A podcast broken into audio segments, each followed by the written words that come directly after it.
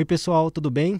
Este é mais um podcast de educação financeira do G1. Eu sou Luiz Guilherme Gerbelli, repórter de economia. E quem está aqui comigo hoje é a Luísa Mello, também repórter de economia do G1. Oi, gente. Hoje vamos falar sobre fundos imobiliários. Os investimentos em fundos imobiliários têm sido cada vez mais indicados por especialistas nesse momento em que o país enfrenta um período de juros baixos.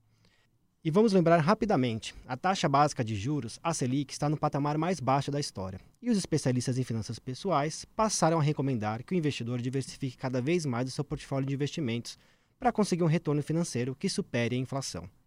E aí, os fundos imobiliários têm sido cada vez mais citados, né, Luísa? É isso mesmo, Gebele. Mas para começar essa conversa, vamos explicar passo a passo o que são esses fundos.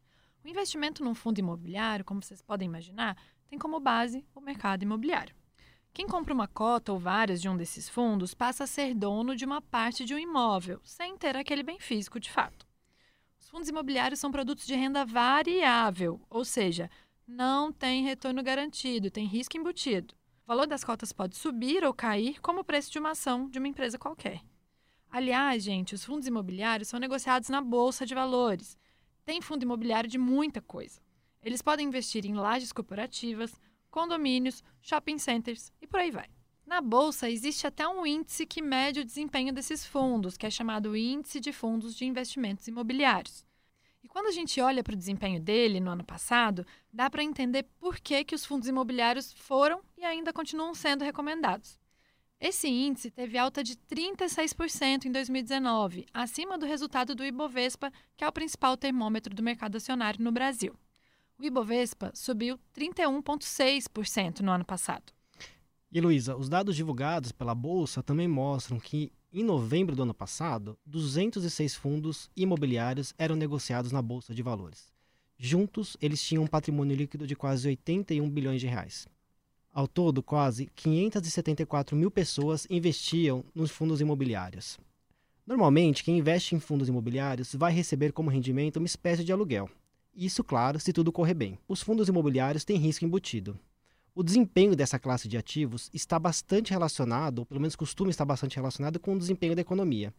Em 2013, por exemplo, quando a economia brasileira começou a dar os primeiros sinais de desaceleração e de que a crise viria aí pela frente, o índice de fundos imobiliários recuou e a queda foi de 13%.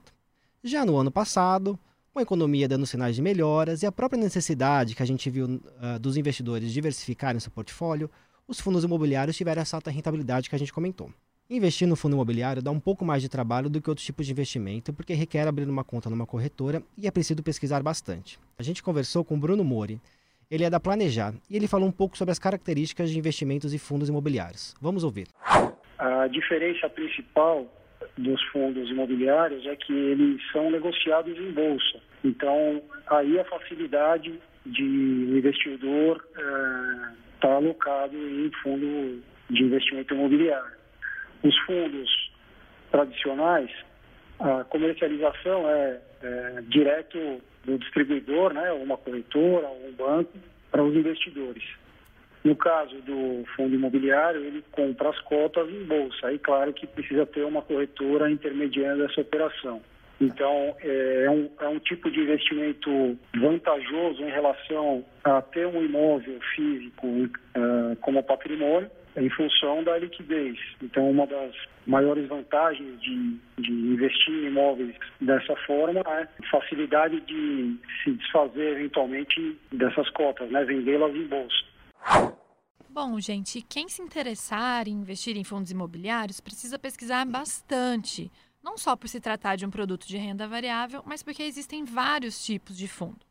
Tem fundo imobiliário que aposta num projeto desde o zero, ou seja, desde a construção, Outros vendem cota de um imóvel já pronto, como um shopping center, por exemplo, e tem também alguns que oferecem títulos ligados ao setor imobiliário, como um certificado de recebível. Para cada tipo de fundo, existe um risco diferente.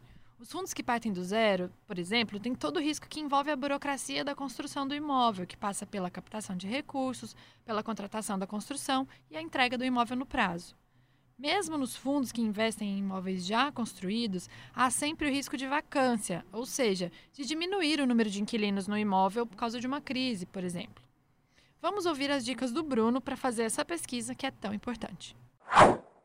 O que um investidor deve avaliar, em primeiro lugar, é qual é o tipo de fundo imobiliário. Né? Se trata-se de um fundo de desenvolvimento, de um projeto imobiliário, ou um fundo onde uh, os ativos já estão alugados e aí o, o aluguel é repassado uh, aos cotistas mensalmente, ou se são uh, títulos, né, como eu falei, os, os CRIs, que têm os recebíveis mais de longo prazo. Então, isso é importante, em primeiro lugar, ficar claro qual é o tipo de fundo imobiliário que está sendo avaliado. E tem fundos também que misturam um pouco das duas, duas ou três coisas. Então, uma parte está em uh, recebíveis, outra parte está em, em, lojas alugadas, tem fundos de agências bancárias, tem fundos de uh, grupos uh, imobiliários, então tem uma infinidade de opções aí. Então, gente, com tudo isso, vale aquela regra de ouro. Se você busca diversificar o seu portfólio de investimentos e tolera algum tipo de risco, os fundos imobiliários estão aí. E vale deixar claro mais uma vez: rentabilidade passada não é garantia de rentabilidade futura. Então, não invista todos os seus recursos num só tipo de produto. Investir num fundo imobiliário é apenas mais uma possibilidade nesse quadro novo que se abriu no Brasil de juros baixos, em que os investimentos mais tradicionais, aqueles de baixo risco, talvez não compensem tanto. Vamos ouvir mais uma dica do Bruno de como organizar o seu portfólio de investimento. O que é importante no planejamento financeiro é o investidor ter ciência de quanto ele pode destinar é, mensalmente à poupança dele para cada tipo de investimento. Então, ele pode destinar da sobra que ele tem para investimento 50% para renda fixa e 50% para renda variável. O fundo de investimento imobiliário, ele é ah, considerado renda variável, porque ele tem risco, né? apesar de ah, os recebimentos serem de aluguéis serem relativamente eh, estáveis, o preço da cota que ele compra em bolsa varia, então eh, não é um tipo de investimento sem risco. Então, é importante para o investidor que quer planejar investir em fundo de investimento imobiliário é saber o quanto ele pode poupar uh, no seu orçamento mês a mês e destinar uma parte disso para os fundos de investimento imobiliário, outra parte para fundos de, de renda fixa e assim por diante. Como que ele vai descobrir isso? Sabendo qual é o perfil de risco dele. Bom, pessoal, a gente espera que você tenha conseguido entender um pouco mais sobre fundos imobiliários com este episódio e que você consiga dimensionar se esse tipo de produto vale ou não para o seu portfólio. Na próxima semana, o podcast de educação financeira do G1 volta com um novo assunto. Até mais. Tchau, pessoal!